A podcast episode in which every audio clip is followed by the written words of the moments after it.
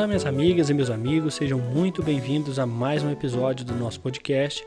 Eu sou Fred, sou artista, educador e coordenador geral da Bodoc, e o tema de hoje inaugura a nossa série sobre a história da arte, falando sobre arte rupestre, arqueologia do ser.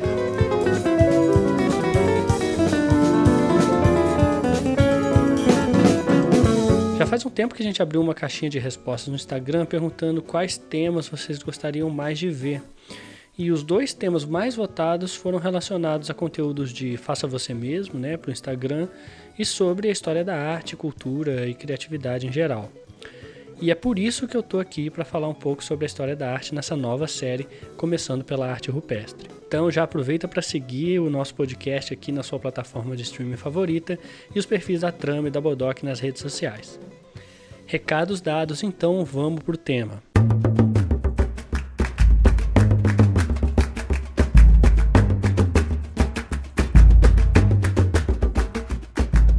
O registro rupestre, esse que a gente chama de arte rupestre, ele consiste naquilo que consideramos ser a primeira manifestação artística de que temos notícia na história humana. A arte rupestre comporta um amplo conjunto de imagens produzidas sobre paredes de cavernas, grutas ou ao ar livre, em grandes paredões de rocha. Entre essas figuras encontradas, a gente tem basicamente dois tipos de técnica: a arte gravada, que são uma espécie de escavação na superfície da rocha, gerando inscrições entalhadas embaixo ou em alto relevo, e a pintura, feita com as próprias mãos ou pincéis improvisados, usando pigmentos extraídos da terra e de plantas. Estima-se que a arte rupestre tenha surgido entre 40 mil e 11 mil anos antes do presente, no período que os pesquisadores chamam de Paleolítico Superior.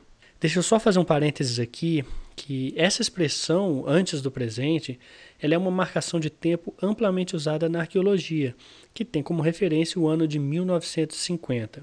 Isso porque, na segunda metade do século XX, os testes nucleares causaram desajustes na concentração relativa de isótopos radioativos que haviam na atmosfera.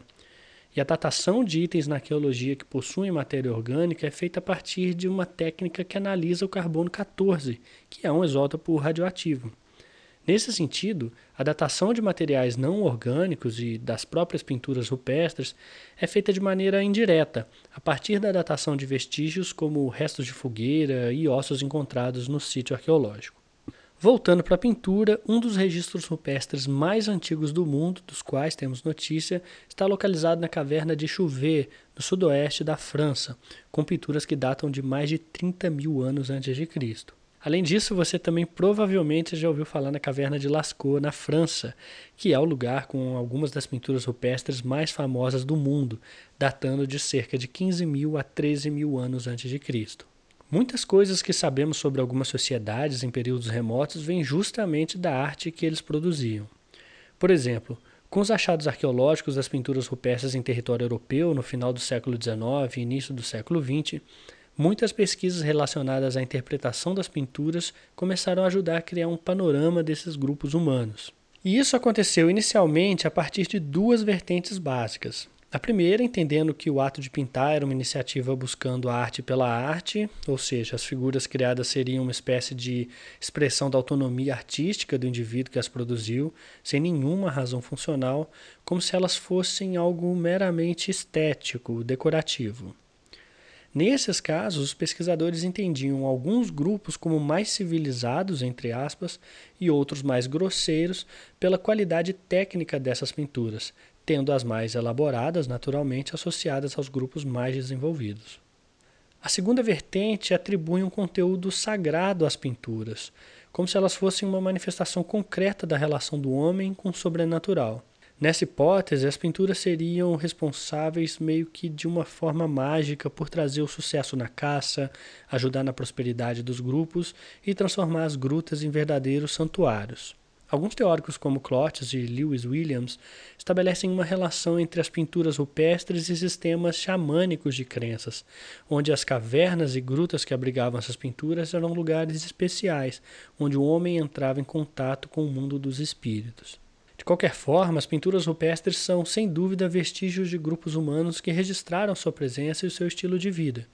E é através desses registros que a gente pode identificar os temas favoritos retratados e quais eram os valores daquele grupo, como a importância social da caça, da dança, o registro da violência, do sexo e tantas outras possibilidades.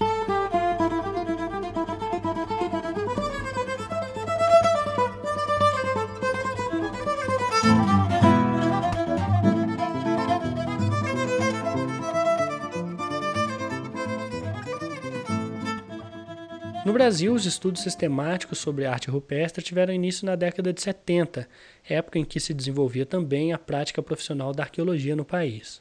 As descobertas arqueológicas feitas em território nacional ajudaram a mudar a linha do tempo da história do povoamento nas Américas, especialmente através dos mais de 200 sítios arqueológicos situados no Piauí, que indicam que a região foi intensamente povoada muito antes do que as teorias mais consolidadas até aquele momento indicavam. E é nesse ponto que a gente precisa destacar aqui a contribuição monumental das pesquisas realizadas pela arqueóloga Nied Guidon no Parque Nacional da Serra da Capivara, no município de São Raimundo Nonato, no sul do Piauí. Os achados arqueológicos da pesquisadora brasileira apontam a presença do homem no território desde pelo menos 50 mil anos até 6 mil anos antes de Cristo de maneira contínua.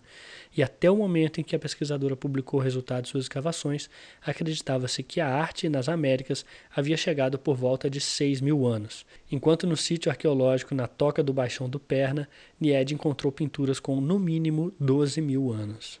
Isso fez com que o acervo de pintura rupestre brasileiro se tornasse o mais rico e mais antigo de todo o continente americano e um dos mais antigos do mundo, gerando muito debate no campo acadêmico. Inclusive, a maior parte dos achados arqueológicos da pesquisadora brasileira podem ser vistos no Museu do Homem Americano em São Raimundo Nonato e nos museus a céu aberto na Serra da Capivara, principalmente no Boqueirão da Pedra Furada. As pinturas rupestres são uma importante evidência dos primórdios da representação artística e do registro gráfico do pensamento humano, e mostram a complexidade da linguagem da arte em sua matéria mais primordial.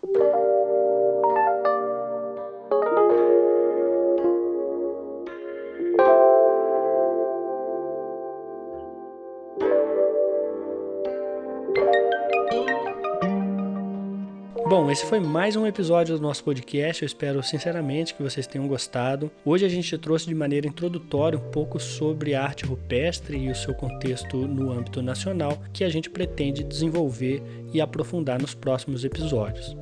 Não se esqueçam de seguir a Bodoc e a Trama nas redes sociais e seguir o nosso Artcast aqui na sua plataforma de streaming favorita. Então eu vou ficando por aqui. A gente se vê na próxima. Tchau, tchau.